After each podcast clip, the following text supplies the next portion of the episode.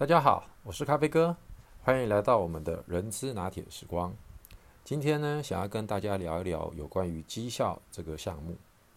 我们都知道，绩效的部分从组织层级到部门层级，最后呢，还是得落到个人的部分。那在之前几集呢，有跟各位聊到关于 OKR，那它就是一个作为年度目标或者是中长期策略目标之下的开展。那今天呢，我们就来聊一聊关于个人绩效的这件事情。个人绩效呢，其实呃有一个非常好的公式可以给大家做参考，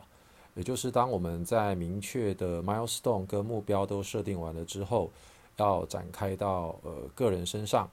那么绩效呢，它就会来自于有三大因素，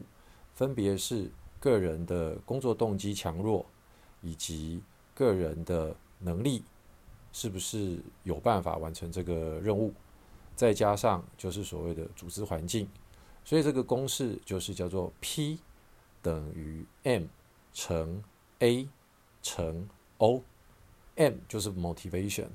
A 就是能力 （ability），O 就是组织环境 （organization）。那在所谓的动机的这件事情，在之前也跟大家聊到，可能是毕马龙效应或者是霍桑实验。那至于这个能力的部分，往往我们就是能够透过公司计划性的这个教育训练，或者是透过个人自我的学习跟自我的成长。那第三个变数就是所谓的组织环境，组织环境就有很多喽，包含的是公司整体的文化，包含的是跨部门的沟通协作，包含的是自己部门内部的组织氛围，也包含的是公司的流程或者是一些既有的制度。那这些所谓的制度，也就是我们人力资源在几大功能里面常常提到的奖酬啦、升迁啦、绩效考核啦等等。OK，那我们先谈第一个比较大的变数吧，就是所谓的个人的工作动机。那 motivation 这件事情，其实我认为是一个人绩效展现最关键的一件事情。我们常常说，呃，到底是能做而不想做，还是想做而没有能力做？那当然，我们都知道，想做没有能力做，我们就可以透过很多的训练。那当然，训练是广泛的，并不是单一的，叫做在教室里面上课啊。他可能可以透过实习啦，可以透过小组讨论啦，可以透过见习啊等等的各种方式。那我们还是先回过头来谈有关于动机的这件事情。而动机它又有一个很强的心理层次在，也就是到底在这样的一个组织氛围，或者是一个这样的任务。放到员工身上之后，他个人的感受，他会觉得这是一个呃苦差事，还是他会视为一个很棒的学习跟自我挑战的机会？而在这样子的一个心理层次之下，其实包含的很多可能是公司整体的升迁制度啦、奖酬制度啦，甚至于是主管是不是有给予关爱的眼神，或者是给予。比较负面的批评跟负面的这个指正错误，导致他原本有强大的工作动力而逐渐消退。所以呢，在这个公式里面，P 等于 M 乘 A 乘 O，它是有很多的因素互相交错、互相的影响。那在动力动呃工作动力的这个部分呢，心理学我们又把它分成有两大类。一个叫做内部的自我成就动机，以及外部的成就动机。这句话怎么说呢？所谓的外部，可能就是来自于升迁啦、奖酬啦、奖金啦。透过我不断的正正增强，也就是当我每次做好一个案子，获得主管的肯定，累积了半年、累积了一年、两年之后，我可以获得升迁，我可以获得加薪，或者是在年底我有比别人更好的奖金。那这些都是来自于外部的，而内部的这个自我成就动机，又称为叫做内部的自我激励因子。那它往往就是来自于自己对于在未来短中期想要提升的能力，或者是我已经具备了某种能力，但是我想要透过某一个案子来实践它，来证明我不仅有能力，而且我还真的能够做出来。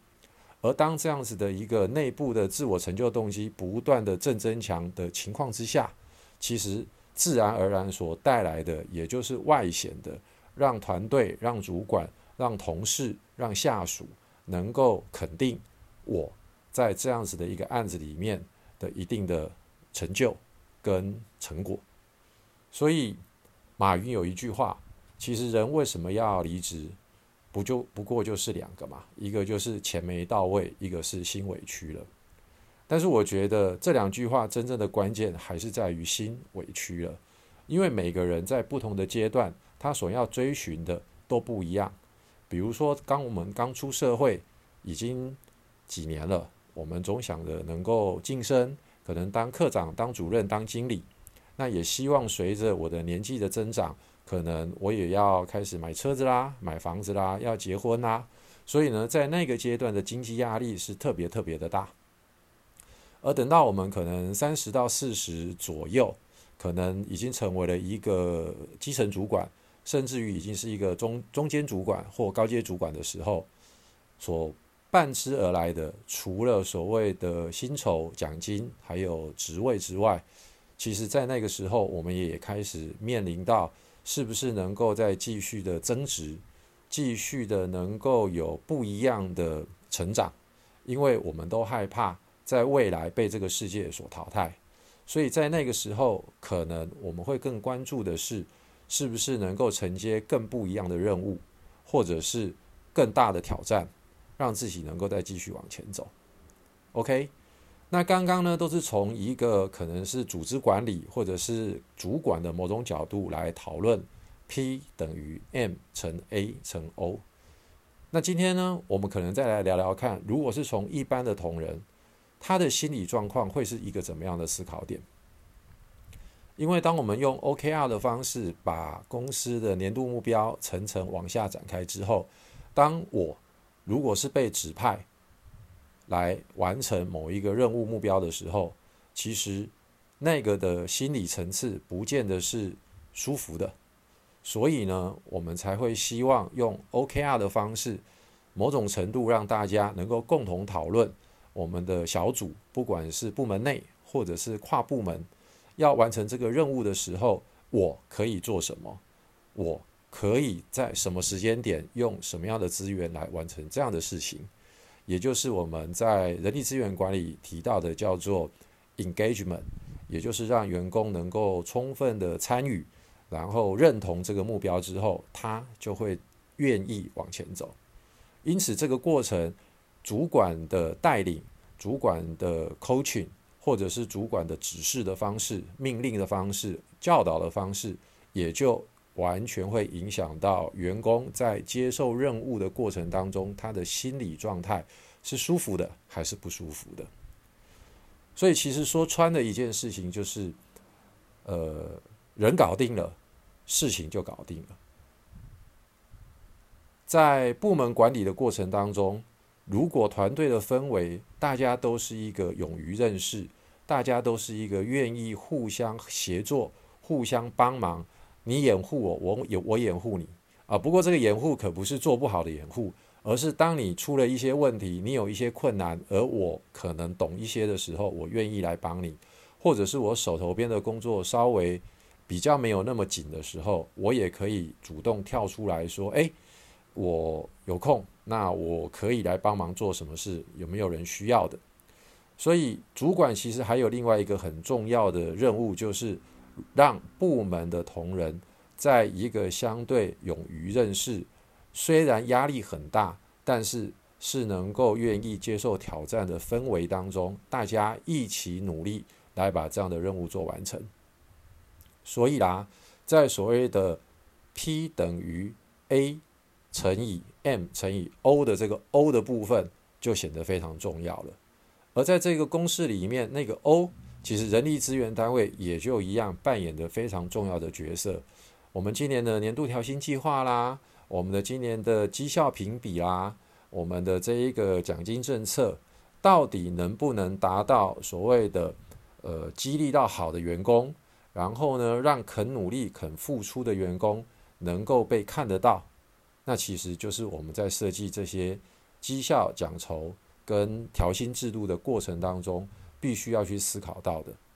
好喽，那今天就先到这边跟大家聊到这里，下次再跟大家聊其他的话题。谢谢，拜拜。